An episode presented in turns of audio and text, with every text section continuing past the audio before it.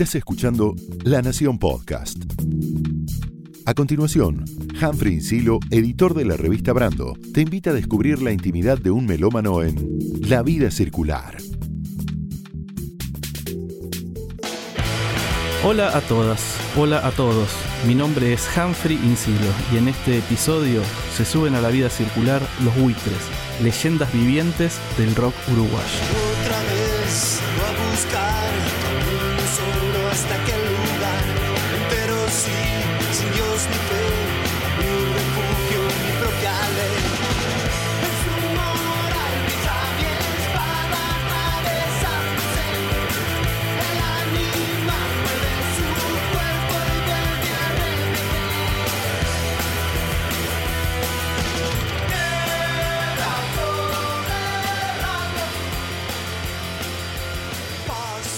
Bueno, Gabriel, Gustavo, bienvenidos. Gracias por subirse a la vida circular. Gracias por la invitación. Quiero empezar esta charla explicándoles a nuestros oyentes la importancia de buitres en el mapa del rock uruguayo. Como decíamos en la presentación, son leyendas vivientes. Están celebrando 30 años en la ruta, pero nuestros invitados, el cantante Gabriel Pelufo y el guitarrista Gustavo Parodi, tuvieron uno de los grupos más emblemáticos de los 80, Los Estómagos. Ya volveremos a esa historia, pero lo que quiero dejar bien en claro es que Buitres es una banda masiva, con mucha historia, con mucho peso desde hace muchísimos años. Dicho esto, si me permiten, quiero contar una anécdota que involucra a dos grandes amigos del Uruguay, mi querida Verónica y su hijo Guido. Cuando Guido era pequeño y tenía fiebre o algún otro problema de salud, llamaba al médico a domicilio.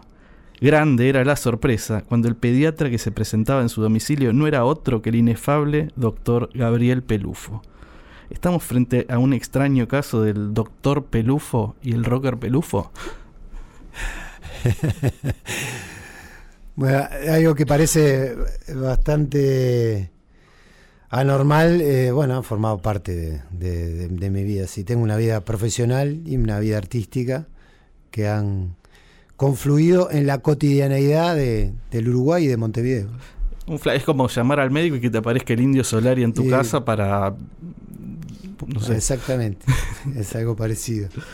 Por lo menos, este, en determinado momento eh, se complicó tanto esas idas a domicilio a, a casa de gente que no me conocía y que abría la puerta y entraba que, que, bueno, en determinado momento tuve que dejar de hacerlo. Era, era algo muy normal las salidas de los fines de semana a tocar, pasaba la combi y nosotros nos reuníamos en la casa del batero. Cuando salíamos lo primero que decía Gabriel es de, yo tengo, antes de salir tengo que hacer dos domicilios. Entonces iba la banda a hacer el domicilio. El doctor bajaba y hacía el domicilio y nosotros esperábamos y salíamos para donde Es verdad, es tocar. verdad, es verdad. Ese tipo de cosas era muy común. Y Contaste alguna vez que de chico eras como un bicho raro, muy rockero para el ámbito universitario y demasiado formal quizás para la escena punk o algo así. ¿Cómo fueron esos años? Eh, no, en realidad sí, en el ambiente universitario sí, porque no, no, no había rock, eh, la música predominante en Uruguay era otra, se estaba saliendo de la dictadura, est- estaba la música popular, eh, este, que tenía una connotación, digamos, simbólica desde el punto de vista político. Y las bandas de rock, a diferencia de lo que ocurrió acá en, el periodo de dictadura, digo, la mayoría de los músicos se, se esparcieron, se fueron, fue una diáspora. eh, no solamente músicos estrictamente de rock, sino todos aquellos que hacían candombe beat o, o estaban vinculados de alguna forma al rock. La mayoría se fueron o quedaron en los tugurios. En uno de esos tugurios debutó Los Estómagos en Montevideo, que fue en el Templo del Gato. Este, por lo tanto, cuando, cuando empecé la facultad, digo, sí, era un bicho bastante raro. De todas maneras, para la escena del punk, digo, eh, me permito decir que este, no teníamos referencia, o sea, todo lo aprendimos de Gustavo, de nuestros amigos que nos traían libros, de nuestro querido amigo Gonchi, que falleció hace muy poco, que nos traía libros y nos hacía leer sobre el punk, pero no teníamos, no veíamos un video, no había, había fotocopias de revistas, pero ni siquiera teníamos idea. Lo que yo construí arriba del escenario lo construí muy intuitivamente, este, y era un poco en indicaciones que me daban mis compañeros y, y lo que yo hacía. Este, pasaron dos años para que yo pudiera ver algo de lo, de lo que escuchaba en los discos, algo en un, en un video, por ejemplo. ¿Y a ustedes cómo les pegaba esta situación de tener un, un- un médico en la banda o un estudiante de No, medicina para, en la para banda? nosotros es la cosa más normal del mundo. Nosotros tenemos un escribano en la banda. O sea, es así la historia. O sea, tenemos, o sea, somos tipos que, hacen- que tienen su vida a, de más de, de una banda de rock. Eh, eso te lo permite el Uruguay, por ejemplo. Pero es algo muy normal. ¿sabes? O sea, somos amigos antes de, de- de- de- de todo esto, ¿no? Entonces es, es muy natural. Y has hecho carrera en la medicina. Tengo entendido, Sí. fuiste vicepresidente de la Sociedad Uruguaya de Pediatría y ahora sos sub- subdirector en el No, área de no. pediatría del Hospital Pereira Rosell, o por lo menos lo Fui, fuiste. fui, fui, fui durante tres años, sí, sí, tuve una... este, sí, sí, porque en realidad lo, lo más importante es, es que tengo una carrera académica, porque soy docente de la Facultad de Medicina. Cuando sos docente de la Facultad de Medicina, eso, en cierta forma, te transformas en una referencia este, para muchos ámbitos, digamos, este, institucionales. Y bueno, eh, en realidad la Sociedad Uruguaya de Pediatría está, formada por colegas que, en determinado momento toman decisiones y, se forman directivas y, se van turnando, no, no es ad eternum, sino que es por elecciones y bueno, cuando te presentas a una elección es porque hay compañeros que te piden que te presentes. Y lo de la dirección del hospital pediátrico es el, realmente es el hospital pediátrico más grande del, del país, un hospital público. Ahí Este, muy cerca para los que estuvieron en Montevideo, es muy cerca del Estadio Centenario. ahí en Exactamente. el- Bueno, pero ahí yo, ahí entré a trabajar directamente, eh, o sea, terminé la carrera eh, hice, eh, con el internado, que es el, el año de práctica previo a, a obtener el título, y seis meses de mi internado lo hice ahí en el hospital, y desde ahí nunca más dejé el hospital Pereira Rosell, todavía sigo trabajando ahí. Y de alguna forma, este, bueno, en determinado momento, como un punto de inflexión muy extraño en mi vida, terminé siendo el subdirector del hospital pediátrico por un lapso que era también lo, lo- lo estimado. Tres años estuve. Este, fue una experiencia realmente impresionante, pero no- está totalmente, hasta te diría, fuera de contexto de todo lo que estamos hablando, porque no, no tengo una carrera, no, después de eso no, no tengo una carrera en la gestión y no tengo una carrera tampoco en la política como para, para, para seguir, digo. Es más, bajé todos los, los decibeles en, en ese asunto. ¿no? De todos modos, el tema o la pregunta inicial no es inocente, no era inocente en lo absoluto, porque es, creo que es representativa de lo que significaba ser músico de rock en los 80 en el Uruguay. Era impensado, supongo, poder eh, pensar en vivir de la música para esa generación. Aunque en realidad sin restringirnos al rock, porque por ejemplo Cabrera, Fernando Cabrera en una época fue taxista, Leo Maslía tiene el oficio de cerrajero, bueno, los hermanos Jorge y Daniel Drexler son médicos, colegas tuyos, y Roberto Muso, de, el cantante del Cuarteto de Nos, es ingeniero. Creo que recién fueron grupos de una generación posterior, como La Vela Puerca y No Te Va a Gustar, que cambiaron ese chip y que entendieron o que apostaron a poder vivir de la música ¿no? en, el Uruguay. Yo creo que el paso lo da el hecho de poder eh, venir a, a- funcionar, a radicarte a en, en Argentina, además, ¿no? O sea, no, no olvidemos que Montevideo es una plaza muy chica, una plaza prácticamente inexistente dentro del panorama latinoamericano. O sea, el, el plus te lo va a venir a Argentina. Como de repente en una época era estabas en, el- en las Islas Británicas, tenías que ir a Londres para hacer algo, si no, no eras nada. Yo creo que el paso lo das cuando vas a, a la gran ciudad, a Buenos Aires. ¿Qué es lo que, lo que ellos lograron? ¿no? Nosotros siempre estuvimos corriendo un poco atrás de todo eso. Tuvimos muy mala suerte en cierto aspecto, en cierto sentido. Este, pero sí, sí, eh, es una ventaja, ¿no? El hecho de, de vos moverte con un público más grande, mucho más amplio, vos podés dedicarte de lleno a eso. Lo que no quita que nosotros no podamos vivir de la música si queremos. Lo- o sea, lo que pasa es que nosotros, más allá de todo, tenemos esa doble vida de, de- tipos que, que- que son tipos normales que tienen su laburo, sus estudios, su familia, pero además tocan rock and roll, ¿no? Eso es una especie de, de- bicho raro, pero me gusta mucho ese tipo de gente, ese tipo de bandas que, que los integrantes de esas bandas de repente emblemáticas en algo son además determinada cosa, ¿no? Yo- yo lo veo como muy importante. Están celebrando 30 años como buitres. ¿Fue un momento de hacer balances? ¿Les pintó esa situación de, de repensar? de- Nosotros hacemos balance todo el tiempo. Sí, sí, demasiados balances creo que hacemos todo el tiempo. Ante cada situación, cada disco, cada cosa, hacemos balances y este nos toma con, con una banda de tipos de que pasan, al menos en el caso de, de Pepe Gabriel y yo, los 50 años y, y hace un año y poco que nos abrimos de una productora, de un representante, como que tomamos el control total nosotros de la cosa, ¿no? Y empezamos a funcionar de esta manera. Y en todo ese tipo de funcionamiento es que también decidimos, bueno, intentémoslo una vez más allá, vamos a, hacer algo eh, coherente, no ir por ir a, Buenos Aires, sino movernos de esta manera. Eh, y es parte de ese balance, ¿no? Pasamos por un periodo bastante complicado, el último año y medio, eh, para lo que es una banda que tiene 30 años, ¿no? Y bueno, y a partir de, de ciertas rupturas, ciertos quiebres, y, y decidimos festejar esos 30 años. Eh, arrancamos con un par de, de, ante la arena, o sea, fue fabuloso para nosotros hacerlo. Sí, casi eh, 20.000 personas, tengo sí, entendido. Sí, que sí, Fueron dos fechas, ¿no? Dos en... fechas, dos fechas. Este, y es parte de ese, de ese balance constante que tenés que hacer. Eh, que yo creo que toda banda lo hace. Para seguir funcionando de manera correcta y coherente, tenés que hacer balances todo el tiempo y pelearte mucho. Parte de. Parte de.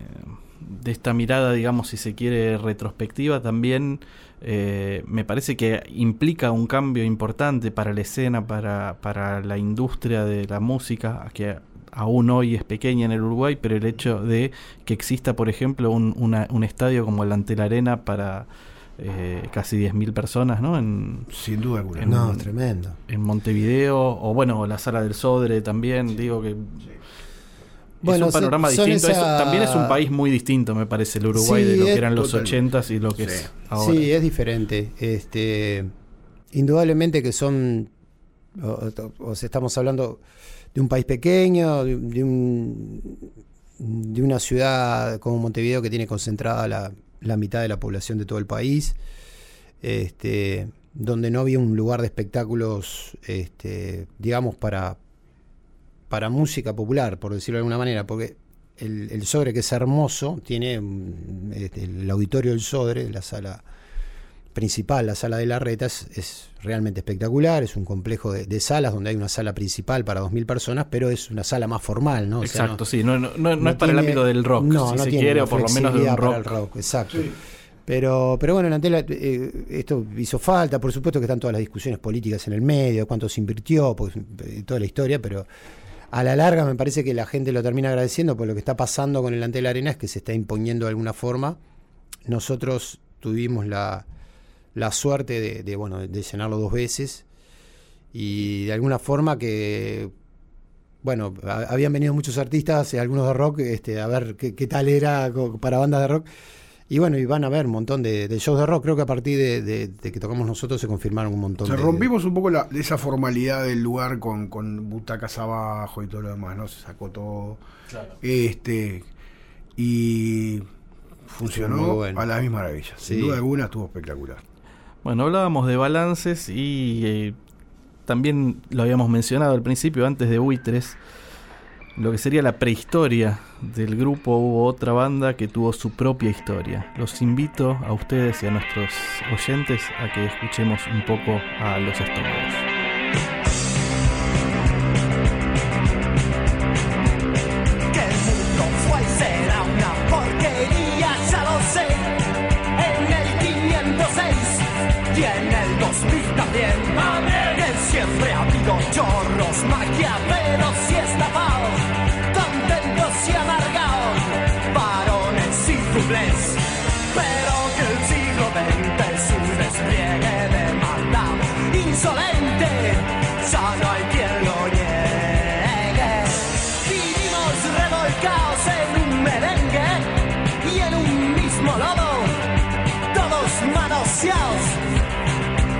Resulta que es lo mismo ser derecho que traidor. Ignorante, sabio, chor, generoso, estafador. Todo es igual, nada es mejor. Lo mismo un burro que un gran profesor. No hay aplausos. Bueno, qué sonido, ¿eh? es un, un- un punk que lo personal me remite mucho más al punk radical vasco, al punk español, si se quiere, que a grupos sudamericanos de ese momento como los violadores, por ejemplo. que nosotros teníamos la, toda la influencia de, de- del rock español. O sea, nosotros prácticamente no, no teníamos influencia de la música que en aquel momento eh, pasaba por aquí, ¿no? O sea, lo, que te llegaba de, de Argentina, de determinados tipos de artistas que a nosotros no nos gustaban, éramos tipos de 7, 18 años y no nos llamaba la atención. Nos encantaba Papo, nos encantaba Riff, era lo que escuchábamos. Riff, Virus, porque eran diferentes y nadie los- eran como rechazados, para nosotros era toda esa cosa. Era, era eso, ¿no? Eso era, era el rock. Este. Pero el 98% de nuestra influencia fueron bandas, bandas españolas. Tuvimos contacto con, con una persona, la cual fue el, Gonchi López, que, que fue una especie de representante que, que influyó mucho en la banda, sobre todo cuando los estómagos empezaron a armar. Nos mostró una cantidad de música. Tuvimos la suerte con Gabriel de viajar dos años consecutivos a, España por diferentes cosas y, y trajimos, vimos una cantidad de bandas y trajimos una cantidad de formación y los estómagos y creo que ese rock uruguayo de los 80 se basó en la influencia eh, española, ¿no? Todo el, el posfranquismo aquel de toda aquella apertura eh, fue muy fuerte para nosotros. Y en un momento incluso llegamos a pensar que, que no, no podíamos entrar en, en Argentina de ninguna forma porque nuestra influencia era demasiado uruguaya e española. Yo creo que no tiene nada que ver. Pero eh, los orígenes de los estómagos y, y su desarrollo fue, fue en base a, a una gran influencia de- de- de- del rock español. Este tema que estaba incluido en la ensalada, vamos a decirle, la ensalada es el, el- el nombre que tenían los compilados, que tienen los compilados Mm. Ya en, no el. Uruguay. Cierto, ya no se llaman así. es, eh, era graffiti, es, esa ensalada, y es, si hiciera falta aclararlo, una versión de Cambalache, el tango de Enrique Santos Discépolo. Y fue una especie de carta de presentación de los estómagos ese Bueno. tema. Pienso que también el primer disco era Tango que me hiciste mal. Y pienso en algunas canciones como por ejemplo Lunfardamente. Creo que hay el, el tango de uno u otro modo siempre estuvo rondando la esquina de, To- Totalmente. de ustedes. Todo el Nosot- tiempo. Nosotros no, no, eh, siendo muy jóvenes y, y adolescentes en, un contexto en el cual este, no había demasiada información y se estaba saliendo de un proceso que había sido muy homogéneo en cuanto a lo cultural, en cuanto a lo chato. Sin embargo, no, no estábamos eh, este, atomizados en nuestra música. O sea, nosotros vivíamos mucho que era lo que pasaba y lo que se escuchaba, ¿no? Y nos gustaba el tango, porque a nuestros padres les gustaba el tango. En el caso del Hueso Hernández también les gustaba mucho el folclore, porque el padre era recitador, recitaba. Y en la casa de, de Hueso se escuchaba tango y folclore, en la casa de Gustavo se escuchaba tango, en la casa mía se escuchaba tango y, lo que era citarrosa, limareños, todo eso. Y para nosotros eso no, no era una contradicción o algo en lo cual oponerse. No era por ese lado que íbamos a romper con nuestros padres o algo por el estilo.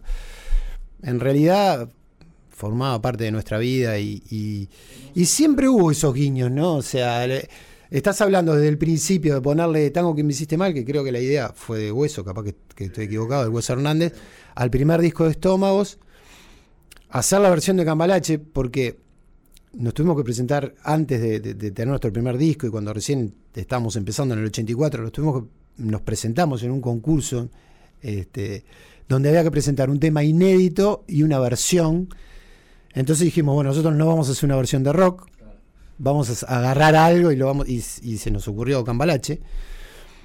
Y después estás hablando lunfardamente un tema de, de, de buitres que es del disco Mientras, en el cual ya pasaron un montón de años, pero bueno, allá en los textos estás buscando cosas, vas No, buscando el lunfardo, y- y ¿viste? Entonces, si- siempre citas está el- volviendo, el ¿no? que- el la plegaria del cuchillo del primer disco Claro. es, es un tango, yo qué sé. Después que importa del después aparece también. ¿no? Hay- En- bueno, en Mincho Bar en hay Bar. referencias, este, tal cual, digo, no, el tango está siempre. ¿Y qué O recuerdos? sea, no hay manera de escaparse del tango. Eso lo- creo que lo tenemos que tener claro tanto nosotros y ustedes aquí. O sea, no tenemos forma. Es ridículo, es rechazar algo que está en tus genes. Bueno, de algún modo, alguna vez yo lo entrevisté a Charlie eh, pidiéndole este, una nota. Era una nota en realidad que era que él eligiera como sus 10 mejores canciones para una producción de Rolling Stone. Y el hilo conductor que encontró él siempre fue el tango, en, todas, en toda su obra. De un modo, y ninguno es estrictamente un tango, pero, No. pero es algo que te empapa, ¿no? Sí, es lo, es lo que te nutre, sí, indudablemente. Podría haber sido en un sentido más como parricida o, o como fuera, y sin embargo lo de ustedes fue mucho más como antropofágico, ¿no? En el sentido de, de tomarlo y a la vez este, transformarlo en otra cosa, pero, pero trabajar a partir de, de esa identidad, ¿no? De esa tradición. No olvidemos que Cambalache fue, o sea, todo el país pasó a conocer y a escuchar otra vez Cambalache a través de esa versión. ¿tá? Se generaron muchos conflictos en programas de radio que hablaban si estaba bien, estaba mal. Fue muy bueno haberlo hecho. De repente nosotros no nos dimos cuenta, como no nos dimos cuenta de muchas cosas que hicimos, porque siempre digo que los estómagos éramos unos tipos bastante inconscientes que no teníamos ni idea en qué nos estábamos metiendo en determinado momento. Eh, pero hablabas con cualquier tipo en aquel momento de 18, 19 años y se sabía la letra de Cambalache. Y al menos le picaba el bichito de quién carajo era Disépolo, de dónde venía. Eh, fue fabuloso lo de Cambalache. Fue, y sí, sin duda alguna fue la primera canción que, que dio a la banda a, conocer. uno de los programas de la noche este, más escuchados, que tenía más audiencia, este, de Omar Gutiérrez. eh, este, Omar hizo una, un- una compulsa y puso la versión de la Tana Rinaldi de Cambalache, que es bastante particular también. Es una versión bastante, digamos, eh, disruptiva del tango, ¿verdad? La versión de Serrat y metió la, el tema nuestro y se armó un lío este, tremendo, estuvo buenísimo. Y la puso a votación y ganó nuestra versión, Wow. la votación popular. O sea, imagínate lo que, lo que fue a nivel social, ¿no? También en un momento en que, yo qué sé, las radios, esos programas de radio que escuchaba todo el mundo, se generó tremenda polémica. A nosotros nos vino muy bien. De todas maneras, este, nunca pensamos que íbamos a generar eso. Lo que sí nos pasó fue que nos pusieron un poco en, en- en- en el discurso medio en contra del tango. En realidad nosotros no estábamos en contra del tango. Claro. Este, pero bueno. ¿Y qué recuerdos tienen de, de la escena montevideana de los ochentas? De la ciudad, de la vida cotidiana y también de las bandas. Digo, bandas como Los Tontos y Los Traidores. Montevideo que- siguió siendo oscura mucho tiempo después de la dictadura. O sea, más allá de ese, de ese primer, de la, la primer locura de, bueno, se acabó todo esto y ahora cambió, y no cambió tanto durante mucho tiempo.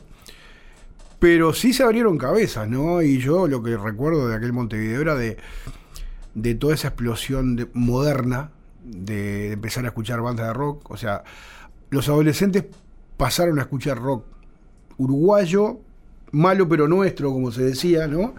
Eh, y no escuchaban eh, otro tipo de cosas. Todo el mundo conocía las bandas. Las bandas portaban como hongos por todos lados, buenas, malas, regulares, excelentes, había de todo. Pero se generó, no un movimiento, una movida, una movida de, de- de bandas que duraron muy poco algunas, eh, un poco más otras, y de las cuales hay bandas excelentes y, y que van a quedar marcadas, sobre todo, no tanto para nuestra generación, sino para, para nuevas generaciones, ¿no? Hay una cantidad de gente que ronda los 24, 25 años que volvió a redescubrir, redescubrió los, los traidores, los estómagos, eh, los sigue escuchando y los, los ha transformado en banda de, de- de culto, sí, sin duda. Hay movidas que, yo que sé, de repente los, los 6 de agosto, que es la fecha que debutaron los estómagos, en Montevideo en determinados lugares se, se arman como, como toques con bandas nuevas que tocan versiones temas de los estómagos, wow. a los cuales yo he, he ido unos cuantos y no lo puedo creer, porque son tipos de 20 y pocos años tocando las canciones de, de repente del primer disco de los estómagos, que era un disco bastante oscuro, ¿no? Eh, es, es, es asombroso. Pero fue, fue un, bien o mal, fue, fue un cambio, fue empezar a salir otra vez, ¿no? A, a moverse, había espectáculos, había teatro, había cosas que no, las cuales nosotros no podíamos no, no, no teníamos acceso, no existía todo eso. Y vos te sentías un poco el, el- el gran descubridor, ¿no? Yo me acuerdo de que el primer teatro de verano que se da con, con todas estas bandas nuevas, yo me sentía el tipo más feliz del mundo, porque eras parte de haber creado toda esa cosa, y que otra vez en un teatro verano eh, estaban ahí sentados 5.000 tipos de entre 15 y 20 años para ver rock. De cierta manera era rock aquello. En un país en el que durante 10, 11 años no, no existía, no, no podías andar con una guitarra eléctrica por la calle, con un disco de días de blues bajo el brazo. Este, eso ustedes no lo pasaron porque, bueno, desgraciadamente, de repente, por toda la historia de Malvinas, eh, hubo toda una movida de, de- de música eh, nacional, que nosotros todo eso lo perdimos. Eh, y en un país chico era muy, muy complicado. O sea, no podías escaparte a- al control. Del nacimiento de los buitres hay algo que le contaste a Diego Sass en su libro No me vengas con historias.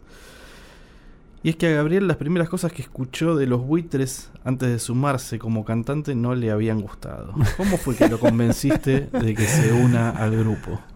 que lo convenció fue el Pepe, que no está acá para contar cómo fue la, historia de, Lo que pasa es que hay, que entender, ¿no? Los estómagos se terminan en, en agosto del 89 y los buitres debutan en diciembre del 89. Fue muy corto el periodo, nosotros veníamos ensayando con Pepe, con Marcelo, que era el batero.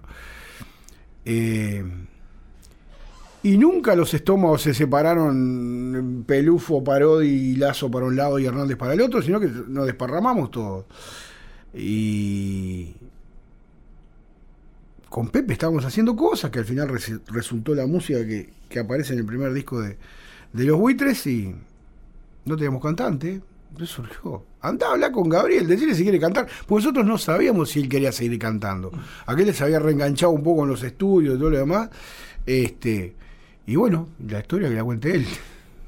Sí, eh, probablemente la primera impresión no, no, no fue la mejor, este, pero no porque yo fuera un, gran este, crítico de, de la música ni que No, tuviera no te gustó. es que no me gustaba. Era un cassette lo que me mostró de Pepe, pero pero sí lo que cambió fue la, primera vez que fui a ensayar, o sea, la primera vez que fui a ensayar ya la cosa fue diferente porque al estar ahí con los temas, eh, tocándolos y tratar de cantar algo, o ahí lo que me picó fue el bichito de, de poder cantar de vuelta, que yo pensé que se había terminado para siempre, porque era un poco la sensación que teníamos, que lo que había pasado en esos seis años se había terminado, no era parte de una cuestión fuera de contexto de lo que le había pasado a las demás bandas tampoco, o sea, se habían separado los tontos, los traidores, ya no había lugares para tocar, o sea, estaba complicado el, panorama. Entonces en realidad no, no, no, era que tipo dejabas este, los estómagos y eh, podías hablar con Pepe y con Gustavo para volver y si no había 10 más- 10 oportunidades más por ahí para ir a cantar, no, no había, había cero oportunidad.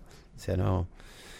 Este, y bueno, y, y me sumé, pero fue rápido, como dice Gustavo, a los dos meses estábamos tocando en, en la esquina, en el pub La Esquina, para 70, 80 personas.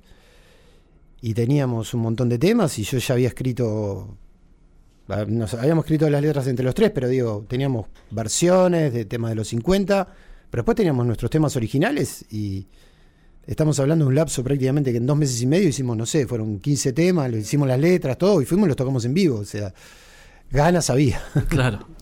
¿Y de dónde viene el después de la una? De acá.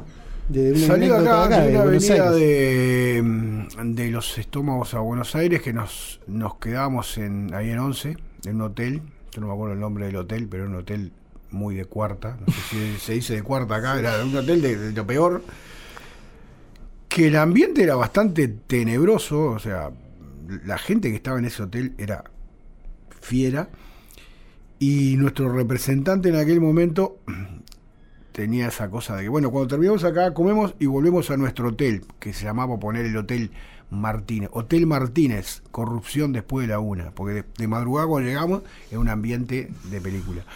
Y cuando armamos el, el- el nombre, el buitres viene de, porque se le ocurrió el Pepe, una banda que yo tenía vieja y... eh, ¿Y por qué no? Estaban de moda todos aquellos nombres compuestos largos, ¿no? Este, y, y de repente no sé quién dijo lo del. Sí, vino con un cómic de la banda que estaba buscando nombre y era eh, Harry, los sucios y los, y los buitres y la corrupción después de la una. Era tipo una cosa así Era gigante. y ahí dijo, bueno, buitres después de la una. Ese hotel en particular, el problema que pasaba que a determinada hora de la noche tenía como un lugar común. Como si fuera un hostel ahora. Este, pero bueno, de la, Y era el bar de la- hostel era. Era el bar de la Guerra de las era Galaxias. ¿no? Ahí está, exactamente. Era como el bar de la Guerra de las Galaxias. Entonces, a determinada hora, después de la medianoche, se juntaba un mundo de gente y había que trancar la puerta porque estaba complicado. Venía una señora con un camisón, una señora, una señora de 70 pecados con un camisón descalza, con una pierna vendada, con una caldera para que le calentaran agua y le pedía al conserje. Entonces, vos me- era, era muy realmente feo el lugar. Este, y sale ahí de ahí el nombre. El buitre después de la una es toda una cosa compuesta de, de- de va- de varios nombres diferentes. Bueno, y hablando de bares, eh, le pedí a una amiga, a la- una de las voces más emblemáticas de la música popular uruguaya, me refiero a Laura Canoura, que nos cuente la historia por detrás de una versión de un tema de los buitres. Bueno, aquí estoy yo, Canoura, para contar algo de Mincho Bar. Eh, hace ya un par de años, este, el tema de, de Mincho Bar, que lo conocía ya de muchos años atrás, eh, lo, hizo, uno de los niños de un programa de televisión que estuvimos haciendo, en el que participaban los músicos que luego grabarían el tema conmigo un tremendo seleccionado de músicos, como Vera, Montemurro, Nico Ibarburu, yo qué sé, este, uno- unos genios todos. Y mm, cuando llegó el momento de armar el espect- un espectáculo importante que íbamos a hacer en el Solís, en el Sodre, perdón, a mí se me ocurrió invitarlos como banda a ellos para tocar algunos temas y ese fue el primer tema que se me ocurrió que tenía ganas de hacerlo con ellos.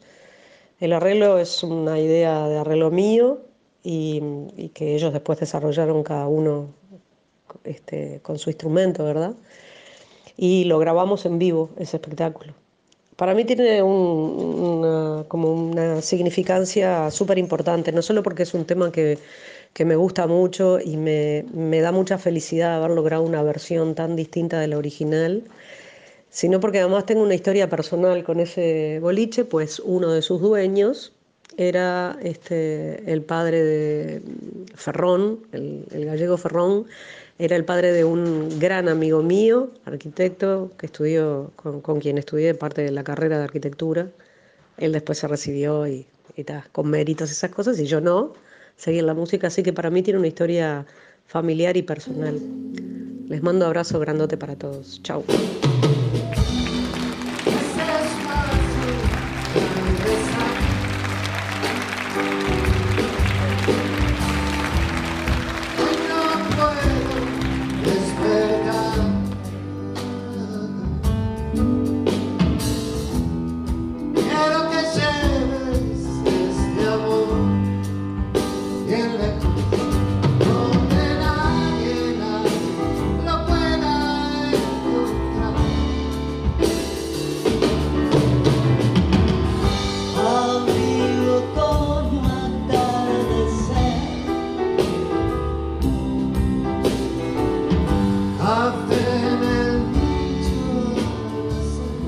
Así sonaba la versión de Mincho Bar, un bar no tan distinto al bar de la Guerra de las Galaxias, un bar emblemático de Montevideo. Y para mí es, es muy especial esa canción dentro del vastísimo repertorio de, de buitres, porque la identidad es, a mi entender, indispensable para cualquier expresión musical. Y parte de esa identidad está en reflejar pedazos de, de la ciudad. No casualmente abríamos este episodio de La Vida Circular con Rambla Sur, no casualmente ha pasado esto con Mincho Bar, que más allá de la versión de Laura se ha transformado en una especie de estándar rockero del Uruguay, con otras versiones, con muchas, por ejemplo la de Loquillo. ¿Qué, qué sienten ustedes en principio con, con esa canción? La canción eh, original, eh, la música, la melodía es de, es de Gustavo y tuve la fortuna de, de poder hacerle la el, de hacerle el texto. Creo que es, es una de las mejores canciones de la banda, realmente es una, es una muy buena canción. Eh, y lo que ha hecho, eh, ha actuado en, en dos sentidos. En, en el sentido local, eh, hay tantas historias a través de, de ese bar emblemático, del Mincho, porque era una de las vueltas del centro de Montevideo, ¿no? Tenías el, tenías el Café Sorocabana, lo tenías muy cerca, muy cerca del Mincho. Estaba el Lobizón.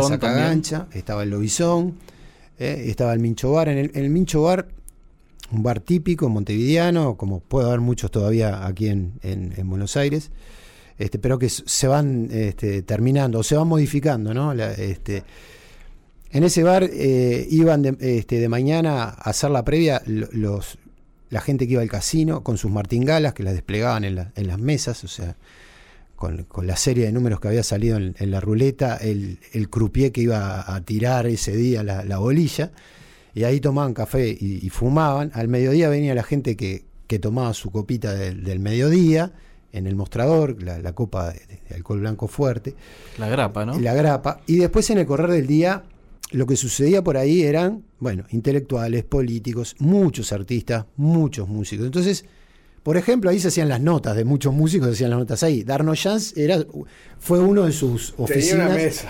Tenía una mesa, ¿no? Tenía una mesa ahí.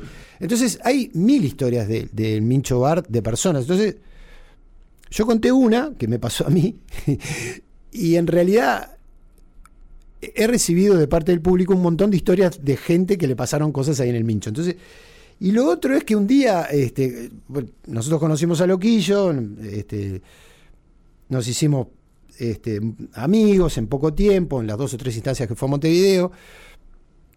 Él nos invitó a participar en, en- en una feria este, cultural en, en España. Este, en Zara- fue la feria en Zaragoza. Valencia, Valencia. En, Valen- en Va- en Valencia no, en Zaragoza. Zaragoza, Zaragoza, perdón. Fuimos invitados por Helio.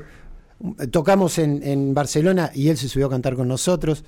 Este, el, eh, el Cadillac Solitario, un montón de idas y venidas muy, muy afectuosas con, con Loquillo y con su banda.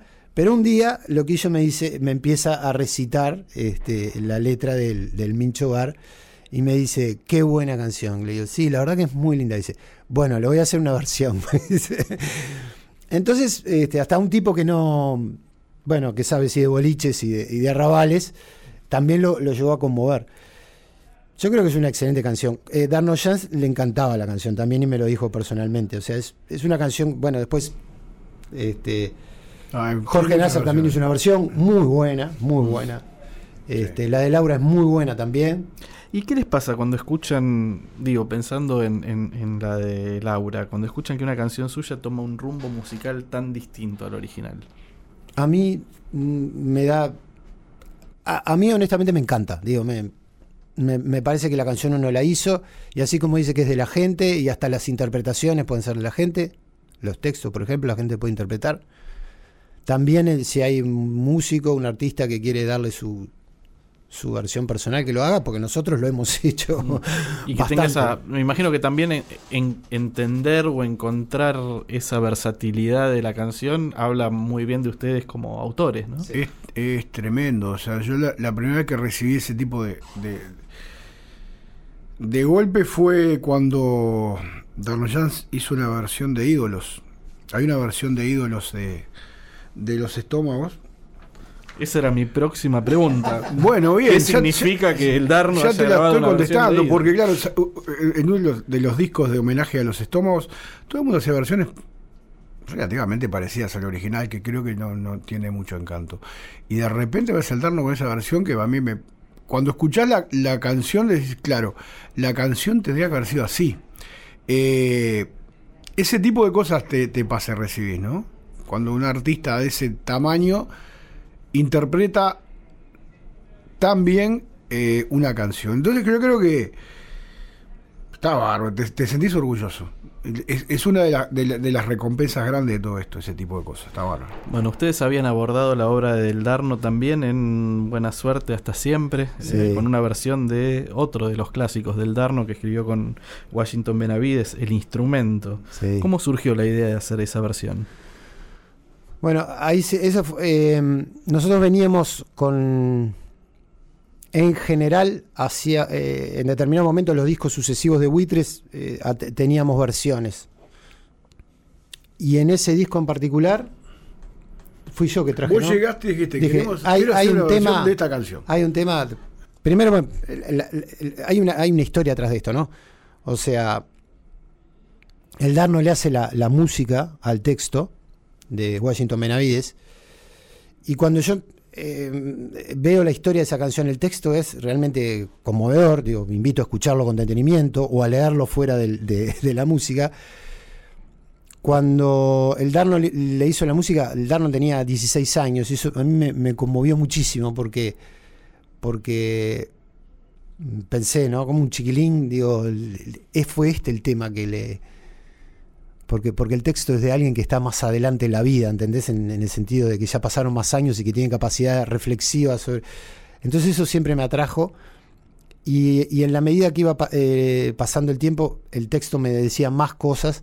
Y al final digo, ta, esto, esto hay que hacerlo de determinada manera. Y yo veo en muchas cosas del Darno que tenía, tiene mucho rock and roll en todos sus discos, pero inclusive los temas acústicos del Darno, siempre rock and roll. Entonces le digo, nosotros este tema lo podemos hacer como si fuéramos una onda de metal. Vamos a hacerlo bien fuerte. Y bueno, ellos, eh, ellos hicieron la, la versión, o sea, yo, le- yo les dije lo que a mí me parecía. Y la verdad que la gente le, le encantó. Eh, cuando no lo tocamos, siempre es uno de los temas que la gente dice, no tocaron el instrumento, pero es una muy buena versión. Hace, hace unos años, hace unos poquitos, dos años creo que fue, salió eh, el tributo Justicia después de la una, donde artistas de varias generaciones grabaron canciones suyas, desde Jerez, For 11 Tiros, La Triple Nelson, bueno, Nasser, que nombrábamos la versión de- del- del Mincho Bar que está ahí. Bueno, Los Buenos Muchachos, Socio, Vendetta, No Te Va a Gustar, La Trotsky, eh, La Vela, La Teja Pride, Carmen Pi, incluso artistas de distintas generaciones y de distintos palos. Una de esas bandas, la mencionábamos recién, era La Vela Puerca, y le pedí al Cebolla, a Sebastián Sebreiro, uno de sus cantantes, que me cuente un poco cómo habían llegado a grabar esa canción y qué significan los buitres para ellos, para él como referencia. Hace algunos años, eh, Salva Banchero y Gonza Camarota, los conductores de Justicia Infinita, programa de radio acá en Montevideo, nos invitaron a participar de una grabación de un disco homenaje a los buitres. La verdad que para nosotros fue un motivo de alegría muy grande por el hecho de, de hacer un homenaje a, a gente en vida, a una banda que seguía tocando, lo cual nos pareció un acto de nobleza increíble. Nosotros elegimos mi raza preferida porque, bueno, eh, entendimos que habían un montón de temas que se iban a pelear varias bandas en el buen sentido por, por hacer una versión. Nosotros elegimos esta canción, la ensayamos, nos gustó la versión que hicimos y no, no demoramos mucho en decidirnos por ella.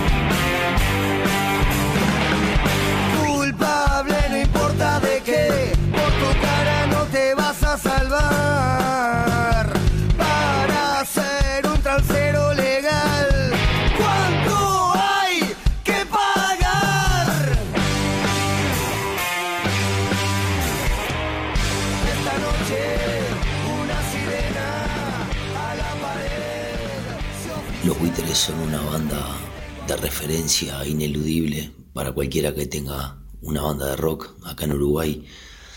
Sus canciones han atravesado generaciones, acaban de cumplir 30 años, eh, están más vigentes que nunca.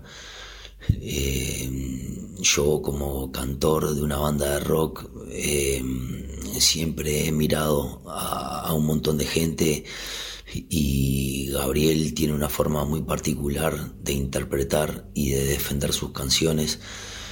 Eh, entonces, obviamente que, que han sido una referencia y lo son. Y tuvimos el privilegio de, en nuestro anteúltimo disco, de grabar con tres grandes de la música uruguaya, como fueron Jaime Ross, Juan Casanova y Gabriel Pelufo, cada uno aportando este, su, su impronta, su forma de ver la canción. Así que nada, mucha más vida para los buitres y bueno, gracias por todo lo que han hecho por la música uruguaya. Supongo que fue un lindo reconocimiento para ustedes este, este homenaje. ¿Cómo lo, cómo lo tomaron? En realidad fue, fue fantástico, como, como contaba el, Cebolla, Salvador Banchero y, Gonzalo Camarota, en, ese momento estaban juntos en Justicia Infinita, un, programa de radio mucha audiencia, tuvieron una iniciativa, e- creo que la banda estaba cumpliendo 20 años y tuvieron la iniciativa de sacar un disco homenaje.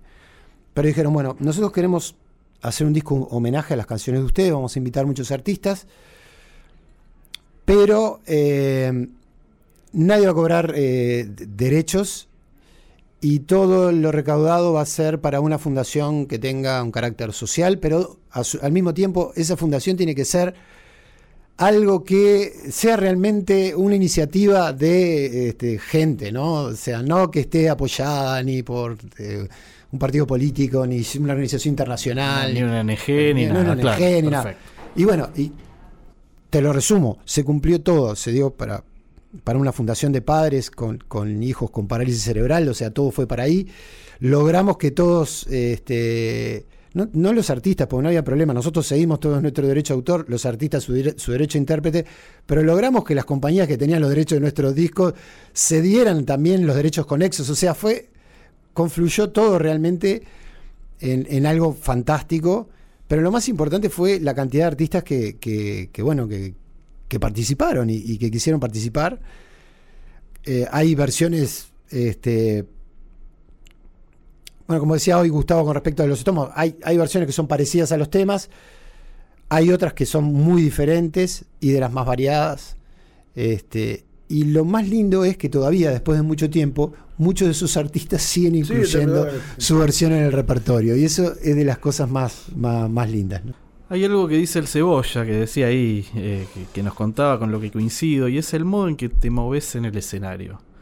Me gustaría que hablemos un poco de eso, porque es algo que no se aprende formalmente en ningún lado. Digo, el, el ser frontman es claramente un oficio. ¿Cómo, cómo fuiste vos construyendo esa, esa presencia escénica?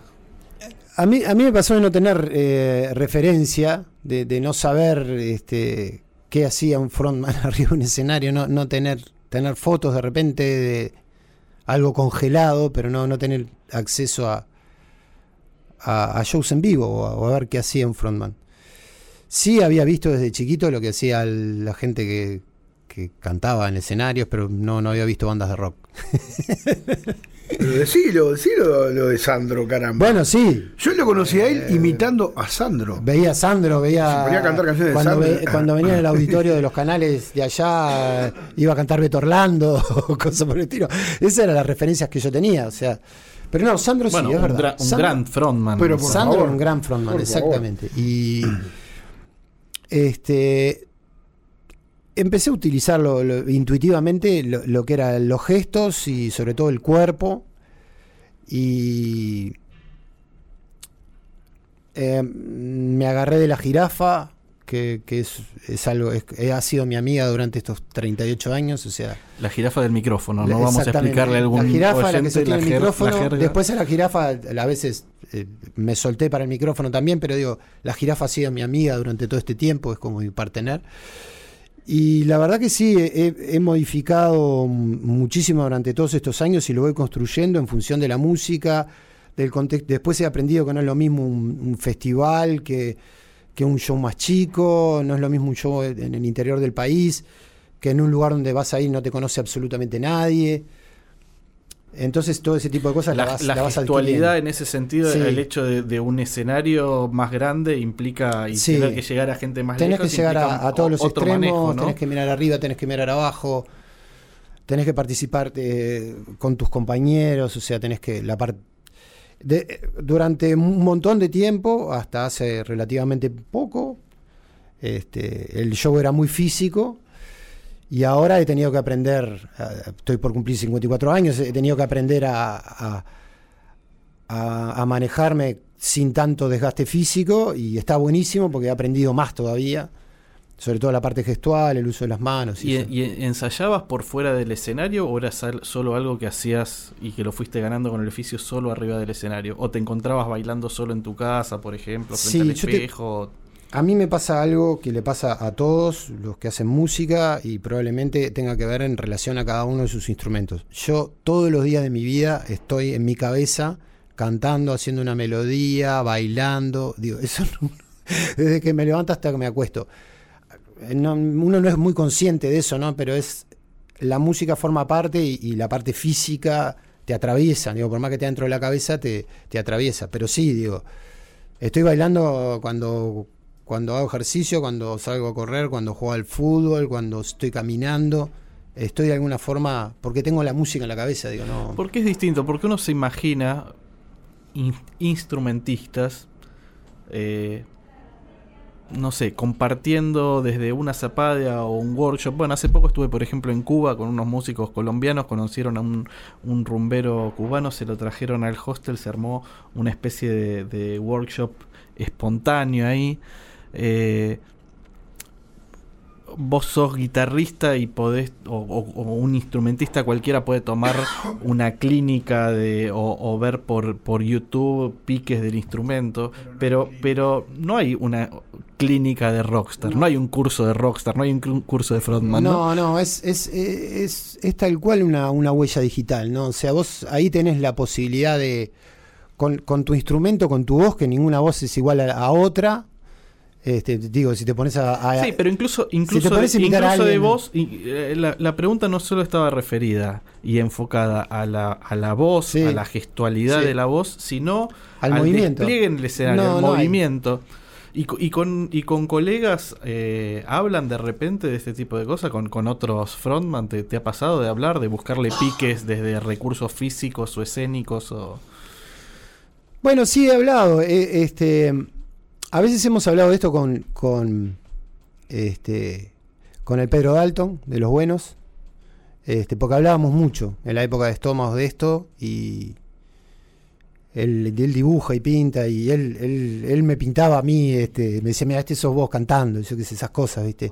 Y hablamos de, de- cómo es y...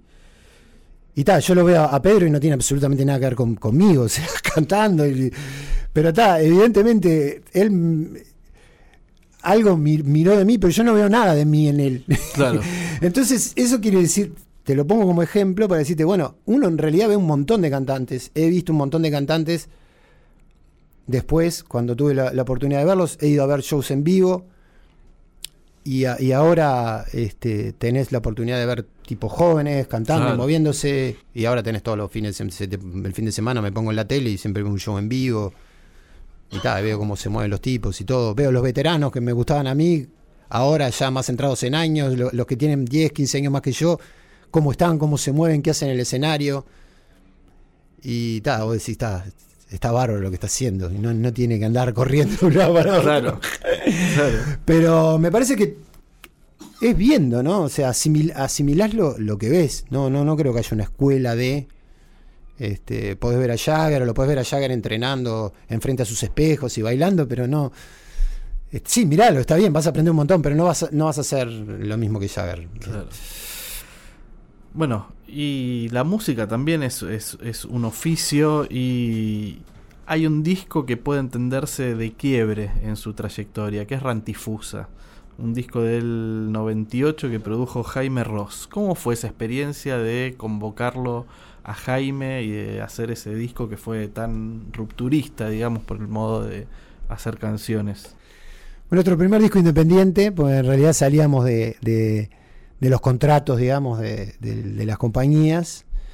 No nos habíamos quedado sin sello y no, no teníamos muchos interesados. Entonces recurrimos a Jaime para que nos diera una mano, que nos diera un consejo. Y bueno, los consejos de Jaime, él, él en realidad fue el productor ejecutivo. Este, no fue productor artístico. Pero ese consejo de Jaime en un boliche, ahí enfrente al Solís, cerca de, de- de donde él vivía. ¿El Tabaré era el bar? No, no, no, el- no, no. no. Eh, él, el de la esquina, ¿no? él vivía en la, en la ciudad vieja. Este, y se transformó en un diseño de producción, como él le dijo. Nos dio en un papelito todo lo que teníamos que hacer, con quién teníamos que hablar, cuántas horas teníamos que eh, grabar en cada estudio, ¿A en qué hotel, ir? ¿Con qué técnico hotel, con qué grabar? hablar, hablar de parte mía, cuánto ¿Con quién podíamos largar el disco? Todo ese tipo de. de ¿Dónde datos. teníamos que.? Las voces las tenemos que venir a grabar acá, tenemos que grabar. to- O sea, hizo todo. Todo esto surge Todo. porque en aquel momento, nosotros, es un momento muy particular, otro de los momentos de quiebre, porque la, la empresa que nos grababa y demás dio quiebra. Fue Palacio de la Música. Y se desparramó todo. Y nosotros quedamos ahí en el aire. eh, toda la vida nos habían hecho todo y, y bueno, a- tuvimos mucha suerte en que la, la referencia para esa etapa haya sido este personaje, ¿no? Jaime, sin duda alguna. Sin duda alguna, y nos salió redondo. El, el invento salió tal cual, él lo planificó, fue, sí, fue increíble, ¿no? Sí, Qué, visión, ¿no? Sí, tremendo. Nos dijo lo que íbamos a gastar, todo, ¿no? O sea, eh, cosas que nosotros no sabíamos. No, no, no sabíamos ni ir al supermercado, creo yo, porque digo, ¿cuánto se gasta, no? En el- porque no- nos hizo todo y nos consiguió inclusive el sello a, a Carlos Davison, nos consiguió el sello donde editarlo, que era lo otro que no teníamos. Así que fue, fue algo fantástico. Eh, en, en ese momento, eh, la escena montevideana, digamos, por, por fuera obviamente de la canción de, autor, eh, eh, digo, era un momento en que emergía la electrónica, el hip hop, los ritmos latinos, y el camino de ustedes claramente iba por otro lado. Es que en ese momento me acuerdo de haber tenido un par de entrevistas y, incluso la gente preguntaba, ¿y ustedes no se habían separado? ¿Ustedes todavía tocan? Ese tipo de preguntas. Ah, pero no se habían separado. Eh, sí, y, y bueno, te decían, ¿y por qué no, no hacen rap? ¿Por qué no hacen hip hop? Nosotros nos miramos y nos como diciendo, por Dios santo. ¿no? Pero creo que, que nos caracterizamos siempre por, por esa cosa de que el rock uruguayo de los 80 en adelante, de la nueva apertura de- del rock y demás, ha, ha tenido sus, sus altos, muy altos, bajos y muy bajos, ¿no?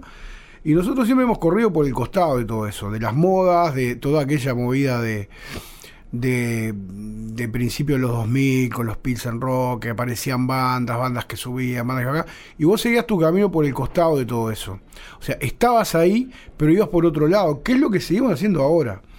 Eh, entonces en aquel momento, y bueno, si el rap, el hip hop y los ritmos latinos, o sea, la llegada de Manu Chao fue muy importante, de Mano Negra a, a- a Montevideo fue muy importante, fue como un puntapié para todo, todo un tipo de, de música y de rock de ahí en más. Pero no por eso vos te ibas, o sea, ibas a traicionar tu- tu- tus ideas, tu cabeza, tu- tus gustos musicales. Sí, Entonces, tu li- digo, la línea estética que habías construido. mucha gente mutó, nosotros no pensábamos mutar, o sea, nosotros éramos esto, era lo, co- con lo que habíamos peleado toda la vida y lo que nos gustaba hacer.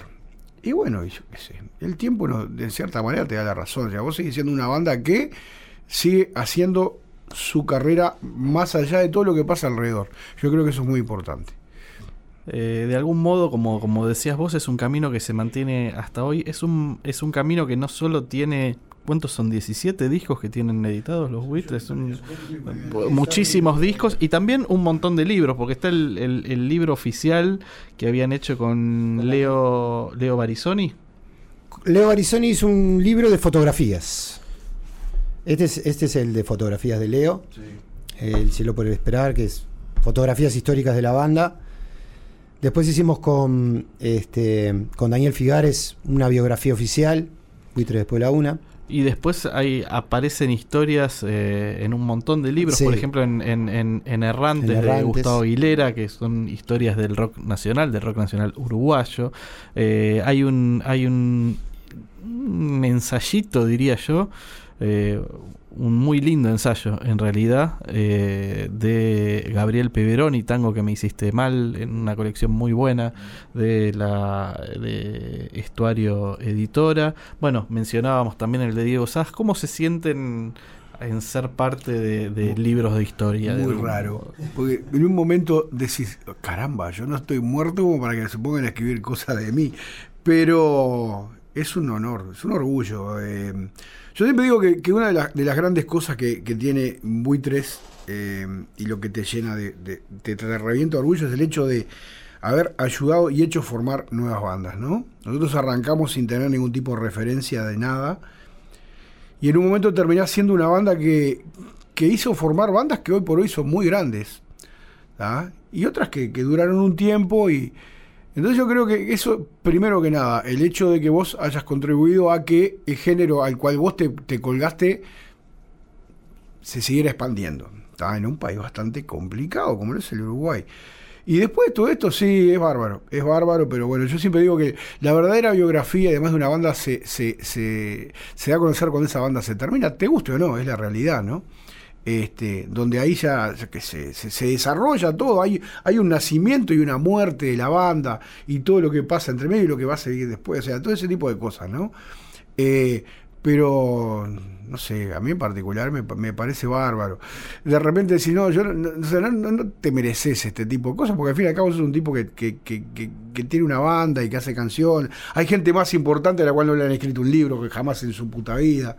Este, pero bueno, sí, yo qué sé, es eso, está bárbaro. Sí, el, el capítulo vivo es complicado, ¿no? Cuando Eh. estás, este, por ejemplo, ahora nosotros estamos re entusiasmados porque estamos componiendo, que hacía cinco años que nos juntamos a componer, nos están saliendo las cosas, estamos recopados, venimos de hacer dos ante la arena, estamos felices, nuestra llegada acá a, a tocar es, es porque estamos contentos y porque, porque tenemos iniciativa. Entonces a veces cuando, cuando te, te enfrentás a la impronta histórica de, de- de- de- pero es necesaria, porque si, si uno no cuenta la historia de qué es lo que está pasando, corres el riesgo de, de quedar en el olvido, aun cuando estés en vida, ¿no? Siempre es necesaria una reflexión, una, una reflexión de lo que ha pasado. ¿Cómo, Este, cómo- cómo se lleva el rock? Para ir cerrando, ¿no? ¿Cómo se lleva el rock no ya como género musical, sino como modo de ver el mundo, con la adultez, con la madurez? Digo, ¿cambia el eje de las canciones? ¿A quién le cantan hoy? ¿A su generación o a generaciones más chicas? Eh, a, mí me parece que es el- un recorrido interesante de Buitres y el, que se tome el trabajo que lo quiera hacer que lo haga es, es hacer un recorrido por las canciones y fijarse en los textos, ¿no? Porque van cambiando, indudablemente van cambiando con lo que ha sido el cambio de nuestra vida. O sea, pasamos de, de, de jóvenes adultos y de adultos a gente con familia, con responsabilidades, con trabajos, ahora con chiquilines grandes, con, no sé, algunos eh, este, todavía en pareja, algunos separados, algunos divorciados, algunos solitarios empedernidos, pero nuestras vidas han transcurrido así. Lo que hemos sido es, es muy honesto, o sea, no podemos escribir sobre cosas que no nos pasan o que no nos o que no nos caben, a no ser que sea en un contexto de, bueno, voy a hablar de un personaje, pero, pero en general hablamos de cosas que nos pasan a nosotros y que tienen que ver con la adultez. Y en sí yo veo la coherencia con que, si bien como dijo Gustavo, todavía no hay un fin para contar cómo termina esta historia, no hay un final, quiero decir, para ver cómo terminó la historia, lo que sí yo- estoy viendo, y lo veo en mis compañeros, pero sobre todo en mi caso, es que hemos tratado de seguir adelante a toda costa con este lugar que es el propio, el nuestro, en el cual somos libres, no estamos atados a nada y donde hacemos lo que realmente queremos y nos gusta. Y hasta ha sido un compromiso ético porque es lo que le transmitimos a nuestras familias, a nuestros amigos, y se lo hemos demostrado. Queremos seguir tocando porque nos gustan y porque creemos en nuestras canciones.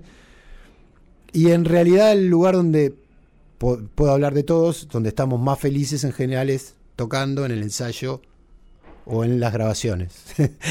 Entonces eso me parece que ha sido, a la larga ha sido, este, yo me siento que ganamos la batalla en la adultez, pero la ganamos. A pesar de muchas cosas, ¿no? Porque la fama trae atrás una cantidad de, de presiones y cuestiones que por suerte nosotros las vamos eludiendo muy bien. Yo no sé si.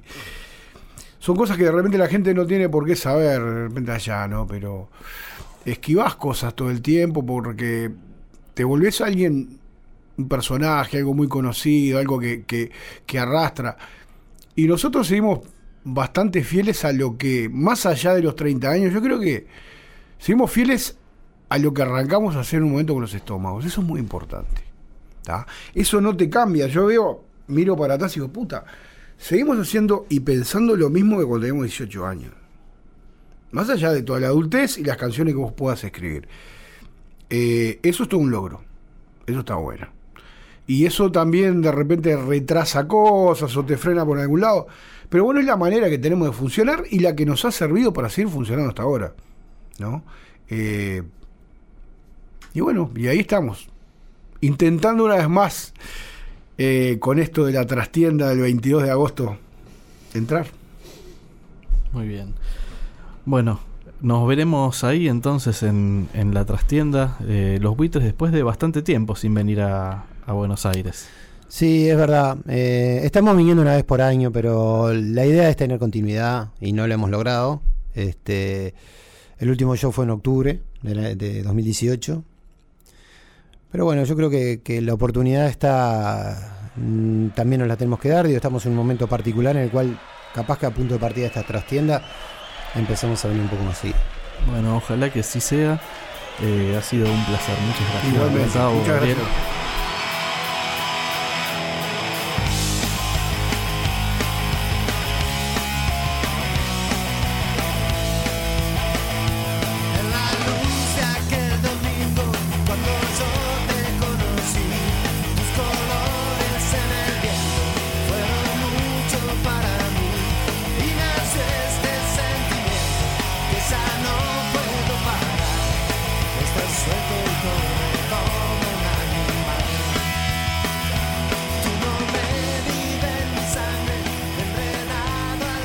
Fue La Vida Circular. Estamos en Instagram, nos pueden seguir en La Vida Circular Podcast. Allí compartiremos también una lista de Spotify que complementa este episodio dedicado a una legendaria banda del rock uruguayo.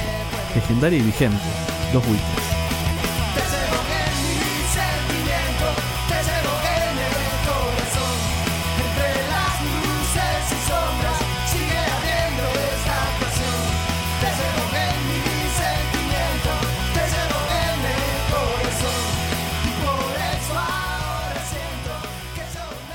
Esto fue La Vida Circular, un podcast exclusivo de La Nación. Escucha todos los programas de La Nación Podcast en www.lanacion.com.ar. Suscríbete para no perderte ningún episodio. Estamos en Spotify, Apple Podcast, Google Podcast y en tu reproductor de podcast favorito. Seguí escuchando La Nación Podcast.